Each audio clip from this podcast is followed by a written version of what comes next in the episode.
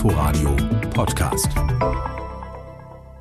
Bisher werden täglich Zehntausende Abstriche vorgenommen und in den Labors auf Corona getestet. Der Abstrich erfolgt mit einem Wattestäbchen von der Rachenwand und dem Nasenrachenraum. Dazu muss das Stäbchen recht tief eingeführt werden, eine ziemlich unangenehme Prozedur. Die Probe muss dann ins Labor und dort vorbereitet werden. Das Ergebnis gilt als zuverlässig, weil sich dieser PCR-Test als Standardverfahren bewährt hat. Angesichts der Masse an Proben kann es aber mehrere Tage dauern, bis ein Ergebnis vorliegt.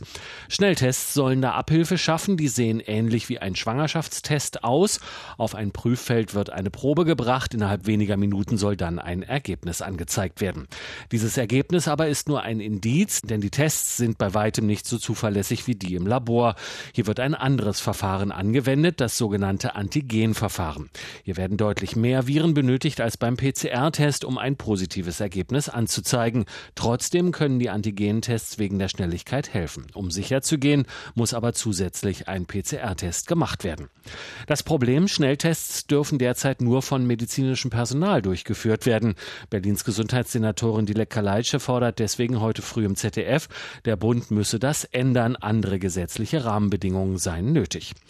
Der Druck, mehr Schnelltests zu ermöglichen, steigt. Pflegeeinrichtungen und Krankenhäuser planen, den Zugang mit den Tests zu regulieren. Und mit Qantas hat eine erste Fluggesellschaft schon angekündigt, künftig nur Passagiere mit negativem Schnelltest an Bord zu lassen. Inforadio Podcast.